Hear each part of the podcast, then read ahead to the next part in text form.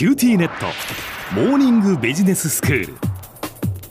今日の講師は九州大学ビジネススクールで社会心理学組織心理学がご専門の三上里美先生です。よろしくお願いします。よろしくお願いします。先生今日はどういうお話でしょうか？今日は距離を保つことについてお話をしたいと思います。はい新型コロナウイルス感染対策として外出自粛要請であったりなるべく人との接触を避けたりして距離を保つということを気をつけていらっしゃるかと思います。はい。アメリカ心理学会の公式ウェブサイトに新型コロナウイルス対策について研究者のアドバイスをいくつか載せられていましてそれを日本の心理学の先生方が翻訳して日本心理学会の公式ウェブサイトで紹介してくださっています。はい、その中で今日は距離を保つことについてご紹介したいと思います。うん。感染予防として距離を保つことは大事なことではあるんですけれども長い時間家の中で過ごすことで社会的なつながりがなくなってしまうとメンタルヘルスに悪影響を及ぼす可能性があります。うん。こういった時期ってやはりストレスが溜まりやすいんですよね、まあそうですよね。はい。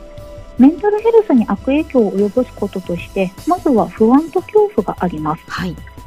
自分や身近な人たちがコロナウイルスに感染してしまったらどうしようとか食料や生活用品がちゃんと手に入るだろうかといったような不安が出てきます。うん。イレギュラーなことに対処をしていかなくてはいけないので不安や恐怖があるのは当たり前のことです。うん。まずはここですよね。不安や恐怖があるのは当たり前なんだよっていうことですよね。自分だけが不安を感じていたり恐怖を感じていたりするのではないですよということですよね。あそうですね。もう皆さん同じような気持ちということになりますえよね、はい、だけれどもこの不安が大きくなってしまうと眠れなくなったりとか日々やるべきことをきちんとできなくなるといった支障が出てくることもあるんです。はい、次に抑うつと倦怠になります。仕事や勉強などその人にとって意味のある活動が中断されると日常のルーティンが妨害されてしまって悲しい気持ちになったり落ち込みを感じることがあります。うん。家で過ごす時間が長くなると外の状況がわからなくなるので倦怠感や孤独を感じることもあります。はい3つ目にフラストレーションやイライラになります家の中だけの制限になってしまうと自由が失われる感じになってしまって人はフラストレーションを感じてしまいます時には検疫だったり隔離命令を出した人々、まあ、その他の人たちに怒りや憤りを感じることもあります4つ目がスティグマ化です。スティグマとは差別や偏見の対象となることです。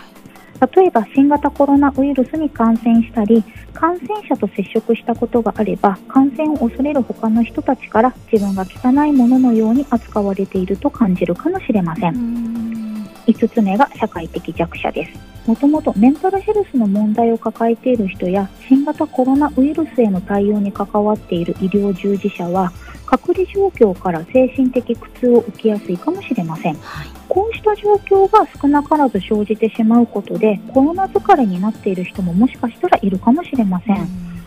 小浜さんはコロナ疲れだなと思う症状とかありますか？ありますよ。やはりその恐怖と不安ですよね。あ、なるほどですね。ええ。はい。その症状が出なくても、はいその感染していることもあるですとか、そのはい。自分が人にうつすのではないかっていう恐れだとか、はい。まあ、そういうことからあんまり外に出たくないなってもちろんその外出自粛っていうことももちろんですけれども自らやっぱ積極的にもう外に出たくないなっていうふうに思ってしまいますよね。あそうですね、うん。もうそう思うととても辛いですよね。えはい、じゃあこうしたメンタルヘルスの悪影響に対してどうやって対処していけばよいのでしょうか？え、うんまあ、本来ならば事前に計画を立てて準備していくのがいいんですけれども突然やってくるものに前準備はなかなかできないと思いますので、まあ、距離を保ちながらできることをやっていくことがやはり大事なのかなと思います。うんまあ、まず信頼できる情報を獲得してみましょう。いろんな情報を取り入れすぎると、かえって不安や恐怖が増えてしまいます。はい情報を入手する時間とそうでない時間とのバランスを取るようにしてみましょう。うん信頼できる情報源について自分で整理して情報を得つつ、また情報を入れない時間も作ったりしてバランスを取ってみましょうということになります。ね。まあ確かにそのお必要な情報を入手するというのは大切なことだし、最新の情報を知りたいというふうには思うんですが、ですからはいニュースはとても大切なんですけれども、はい、あのずーっとそのニュースをこう聞いたり見たりしていると、はいそれでメンタルが参ってしまうということはありますよね。そうですよね、うん。特に今はもう何でも情報が入る時代となってしまっていたので、うん。もうどれが正しいかもわからないですよね。えはい、なので、まあ、ちょっと整理をしていくっていうのがまあ大事なのかなと思います。え。はい、で次は日々のルーティンを作り、それを守ろうになります。うん慣れない状況でも普段のルーティンを維持することは大人も子供も生活における秩序や目標意識を維持するのに役立つそうです。はい3つ目は他者とのバーチャルなつながりを保とうになります。うん電話やビデオチャット、ソーシャルメディアなどを使ってやり取りをしてみましょう。うん芸能人やスポーツ選手が一緒に音楽を楽しもうだとか、家の中でできるトレーニング方法を SNS などで紹介していましたけれども、そういうのに触れるのはある意味社会的つながりになると思うんですよね。うんまあ、そういうのに触れることで孤独感がまあ低減されていくかもしれません。はい4つ目は健康的なライフスタイルを維持しようになります。十分な睡眠、食事、運動ができる体調なら自宅で運動してみましょう。うんできることを取り入れるという気持ちが大事かと思います。はい最後にストレスを管理して前向きでいるために心理的攻略を使おうになります。うん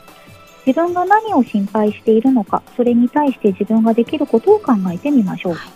できないことはできないことで受け入れることも大事です。感謝日記をつけてみるというのもいいそうです。感謝日記ですか？はい、あの普通の日記ではなくて、あの日々の感謝した気持ちを綴るっていうものが感謝日記なんですけれども、はあなるほど、で今日お話をしたメンタルヘルスの悪影響は外出自粛などが解けたらなくなるものではなくてその後も尾を引いたように続いていくこともあります。うんなかなか状況が改善されないときは医療機関に相談してみてください。心理相談は電話やネットでもできるところがありますのでそこに相談してみるのもいいかもしれません。では先生今日のまとめをお願いします。今日は新型コロナウイルス感染対策から距離を保つことによって起こる症状と対処についてお話をしました。なお、今日ご紹介した内容は日本心理学会の公式ウェブサイトで紹介されている内容を引用参考にしています。今日の講師は九州大学ビジネススクールで社会心理学組織心理学がご専門の三上里美先生でしたどうもありがとうございましたありがとうございました。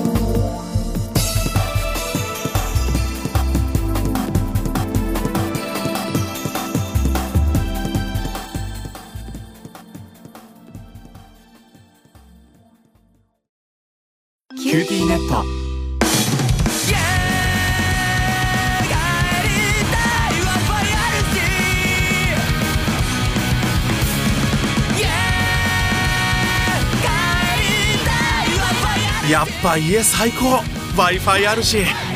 光はビビック。